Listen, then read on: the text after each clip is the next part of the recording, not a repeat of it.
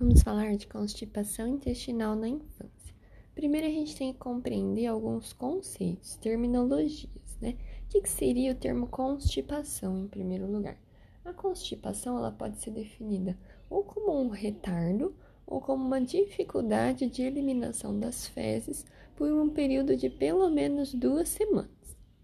A constipação aguda é quando os sintomas eles estão presentes há mais de duas semanas, porém há menos de 30 dias. Ela costuma ser transitória e associada a fatores como dieta inapropriada, falta de atividade física, mudanças no ambiente, uso de medicamentos neurolépticos ou anticolinérgicos que provocam essa constipação. Se esses fatores são modificados, retirados, volta ao normal. E nós também temos o conceito de constipação crônica, que é então um período de mais de 30 dias de sintomas, sendo que ela pode ser orgânica, que é quando eu tenho alterações propriamente ditas, anatômicas, secundárias, e aí podendo ser intestinais ou extraintestinais, ou também do tipo funcional, uma constipação orgânica funcional, ou simples ou idiopática, em que eu, vai, vai ser a maioria da, da, das formas de constipação crônica na infância e ela não tem uma causa orgânica propriamente dita. A gente vai detalhar melhor. Quanto às causas orgânicas, elas correspondem à minoria, elas podem ser intestinais ou extraintestinais, sendo as mais frequentes a doença de Hirschsprung, que é o megacolon agangliônico congênito, malformações anorretais como estenose, doença de Chagas, pseudoobstrução, tumores, hipotireoidismo, hipocalemia, hipercalcemia, espinha bífida, mielomeningocele, trauma, paralisia cerebral, doença celíaca e fibrose cística. São todas causas é, que podem é, cursar com constipação orgânica. No entanto, a gente já falou que, em se tratando de constipação crônica, as principais causas são funcionais. Então, elas, elas tendem a, a acontecer na infância devido aí a alterações, alterações funcionais não anatômicas, não muito bem explicadas, e elas tendem a desaparecer na puberdade. Elas vão cursar, costumam cursar com infecção ou retenção urinária, e a gente tem critérios para essa constipação crônica funcional, que são os critérios de Roma 4. Eles dividem para crianças menores de 4 anos e crianças maiores de 4 anos, sendo que eu preciso de dois dos seguintes critérios nas crianças até 4 anos: duas ou menos evacuações por semana, história de retenção fecal excessiva, história de evacuação dolorosa ou difícil, história de fezes de grande diâmetro, presença de grande massa fecal em reto, e se eu tiver já o treinamento de esfíncter, vai poder ser adicionado os seguintes critérios: pelo menos um episódio na semana de incontinência, após a aquisição de controle de esfíncter, obviamente, ou história de fezes de grande diâmetro que podem obstruir o vaso sanitário. Esse é para crianças até 4 anos. Então, preciso de dois de todos esses critérios aí que eu citei.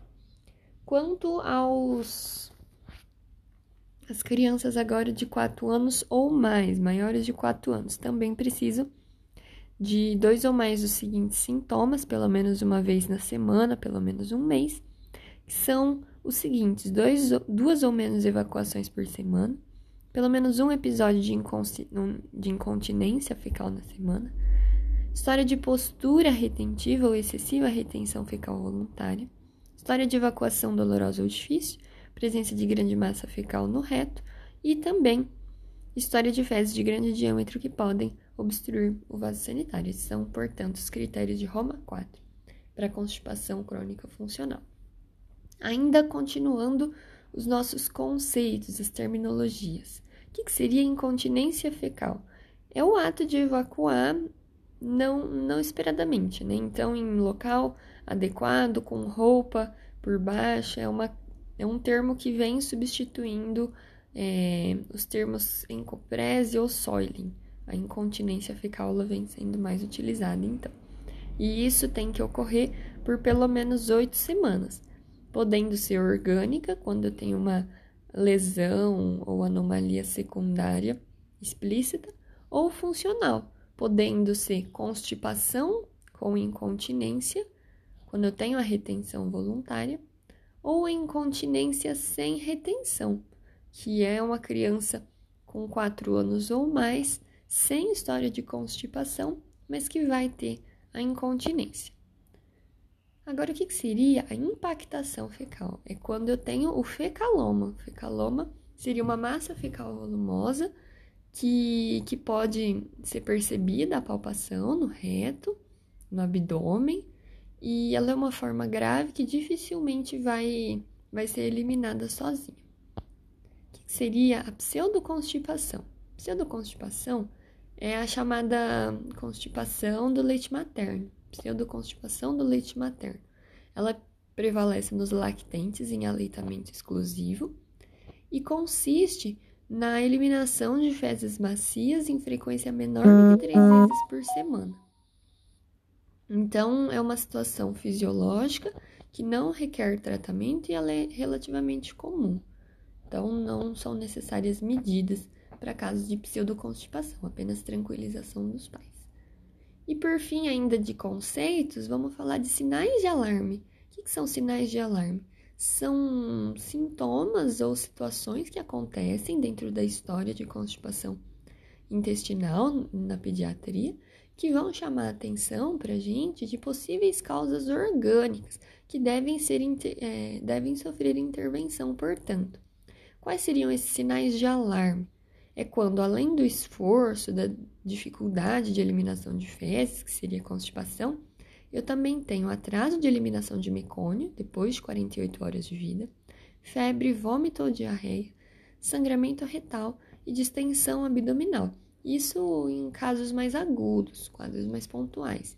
Agora, em longo prazo, pode haver também uma perda ponderal ou retardo de é, comprometimento de desenvolvimento é, global da criança. Então, tudo isso é sinal de alarme para você é, investigar as causas que elas podem ser é, orgânicas e passíveis de tratamento. Então, na grande maioria das vezes, a própria anamnese e exame físico vão diagnosticar.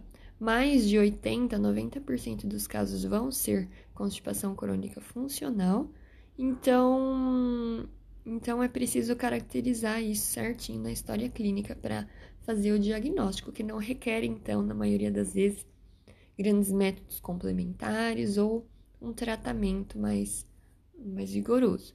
Existe um recurso que, que pode ser empregado durante a anamnese, que ele é importante para a caracterização da constipação mesmo, que é a escala de Bristol, é uma escala em que você gradua a consistência das fezes de 1 até 7, sendo que número 1 e 2 indicam constipação 3 e 4 são fezes normais, 5, 6 e 7 são diarreia. Então, a, escola, a escala de Bristol, ela pode ajudar aí na identificação, geralmente a mãe, o responsável pela criança que leva na consulta, vai saber indicar qual escala de Bristol pertence, para você já ter uma ideia. Existe um diagnóstico que sempre deve ser pensado, que é o megacólon agangliônico congênito. Ele é raro, é uma doença congênita rara, que vai ser chamada atenção a questão de atraso de, de, de eliminação do mecônio nessa criança. Então, 10%, 90% dos recém-nascidos com doença de Hirschsprung não vão eliminar o mecônio nas primeiras 24 horas de vida.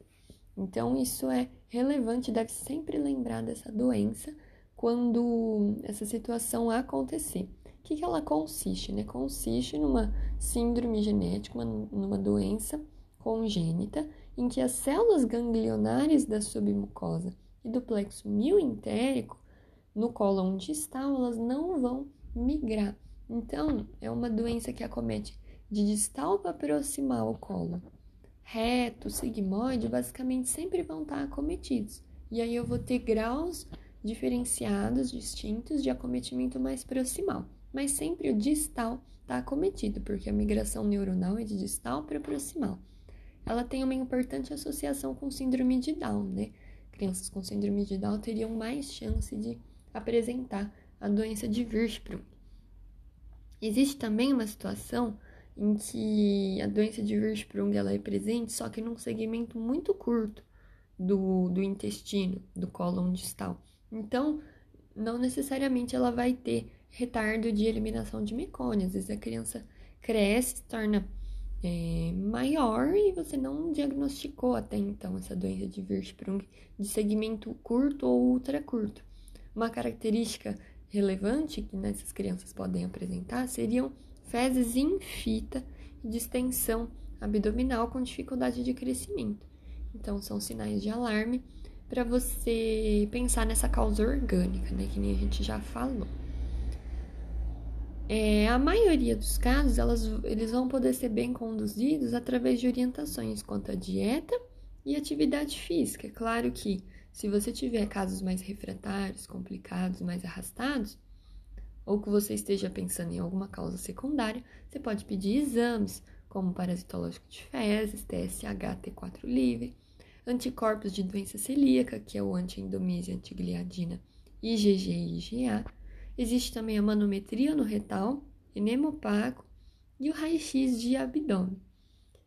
O, quanto ao exame, um dos mais diferentes aqui, né, que a gente falou, a manometria no retal.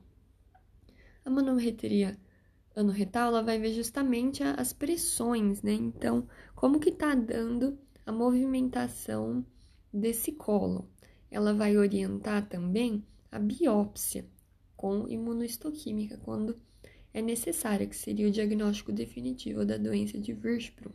Nessa doença de Hirschsprung, nesse exame de manometria no retal, eu não vou conseguir detectar o reflexo inibidor no retal. Então, a linha de pressão ela é constante e, e reduzida do que uma manometria anorretal normal, em que eu tenho picos de pressão. O tratamento. O tratamento, como eu já falei, na maioria das vezes, apenas com orientação, dieta, atividade física consegue ser contornado.